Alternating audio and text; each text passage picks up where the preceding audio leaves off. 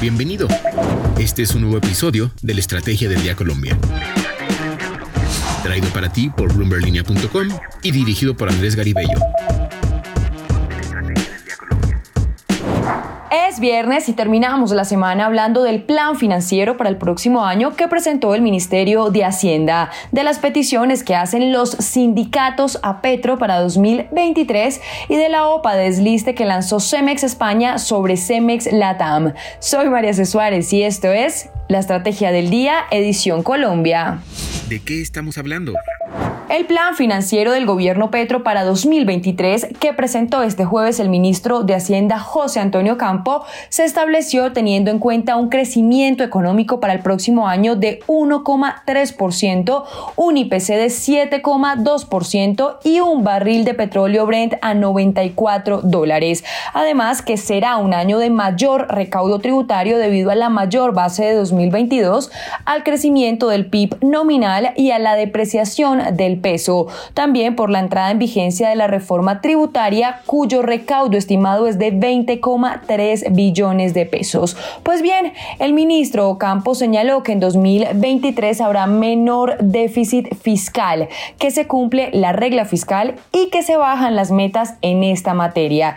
Y es que el déficit total disminuye 0,2 puntos porcentuales hasta 3,8% del PIB en 2023 y consistente con un superávit primario de 0,6% del PIB, superando el resultado esperado en el escenario consistente con el presupuesto general de la nación. Así lo expresó el jefe de la cartera de Economía, quien además dijo que entre 2022 y 2023 la deuda neta del gobierno general presentará una corrección de 1,9 puntos porcentuales del PIB, pasando de 50,5% a 48,6%. Esto fue lo que destacó el ministro Ocampo durante la presentación. Escuchemos. El primer lugar es el aumento el año entrante pues de, eh, digamos, de los ingresos totales del gobierno, especialmente por eh, los mayores eh, impuestos, tanto de la reforma tributaria como de otras fuentes.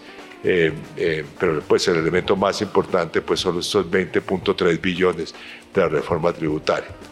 Eh, esos, eh, esos, recursos es lo que se incorporan o se incorporarán en la edición presupuestal que presentaremos al Congreso eh, a comienzos del mes de febrero de, por 20 billones en materia de gasto primario, o sea, gasto diferente al pago de intereses, aunque habrá también unos elementos adicionales de ajuste en las cuentas de, de pago de la deuda pública. Lo que debes saber. Y ahora, tres datos que debes saber este viernes. El primero, la Superintendencia Financiera recibió solicitud de autorización de OPA, recordemos, oferta pública de adquisición de desliste sobre las acciones ordinarias de Cemex Latam Holdings y por parte de Cemex España. El precio de compra por cada acción es de 4.735 pesos y la OPA se formula para adquirir una cantidad máxima de hasta 4,69%. Esta información se envía para que se suspenda la negociación bursátil de los valores objeto de esta oferta. Pues bien, este jueves, según la Bolsa de Valores de Colombia, la acción de Cemex Latam Holdings cerró con una variación de 1,85% a 5.500 pesos. El segundo, Colombia presentó el proyecto de decreto para la desindexación de por lo menos 60 actividades y servicios del salario mínimo en 2023, que recordemos se definió en un millón 160 mil pesos tras un aumento del 16%. Pues con este proyecto se busca actualizar los montos expresados en salarios mínimos mensuales legales vigentes y migrar hacia las VT, las unidades de valor tributario. Y estas 60 actividades tienen que ver principalmente con multas de diferente índole.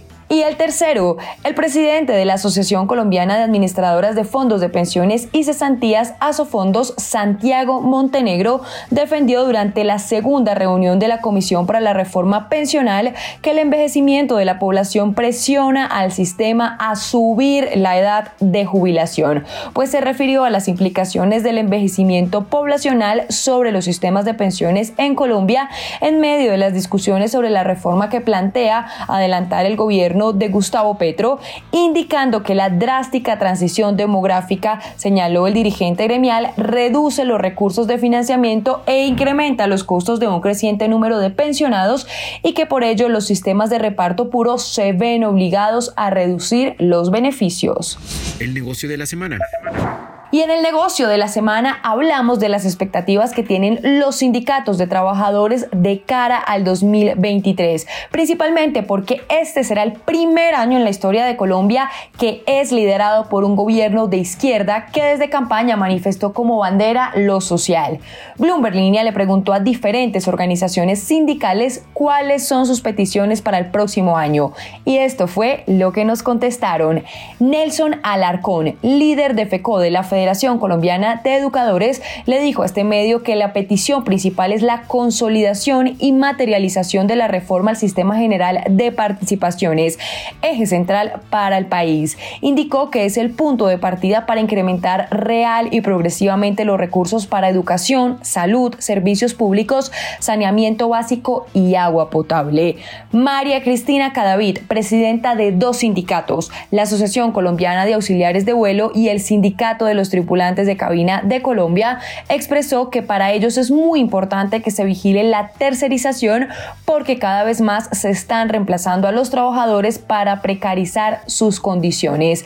También conversamos con Diógenes Orjuela, director del Departamento de Relaciones con Sectores Sociales de la Central Unitaria de Trabajadores de Colombia, la CUT, y esto fue lo que nos dijo el movimiento sindical radicó desde septiembre una agenda laboral al gobierno nacional para las reformas que hemos venido luchando los trabajadores desde hace muchos años y que están contempladas todas en múltiples exigencias y compromisos internacionales del gobierno colombiano en materia de libertad sindical, derecho de asociación, derecho de negociación eh, colectiva, eh, derechos que fueron negados muchos y fueron eliminados mediante reformas laborales que han precarizado el trabajo, control y eliminación de la tercerización, control de formas abusivas de contratación, como los pactos, como los pactos, figuras como los pactos colectivos, los contratos a término fijo, la política, la violencia antisindical, la cultura y la política antisindical de sectores gubernamentales y sectores empresariales. Recuerden seguir este podcast y activar la campana para recibir las notificaciones de cada episodio y así estar al tanto de lo que pasa con la economía y los negocios. Los invito también a que visiten bloomberlinia.com y a seguirnos en todas nuestras redes sociales. Regístrense en nuestra newsletter diaria Línea de Cambio para conocer el cierre de los mercados de divisas. Y no olviden que acá está la información independiente que une a América Latina. Nos escuchamos el lunes. Esta fue la Estrategia del Día Colombia. Dirigido por Andrés Garibello, producido por Arturo Luna y Daniel Hernández. Que tengas buen día.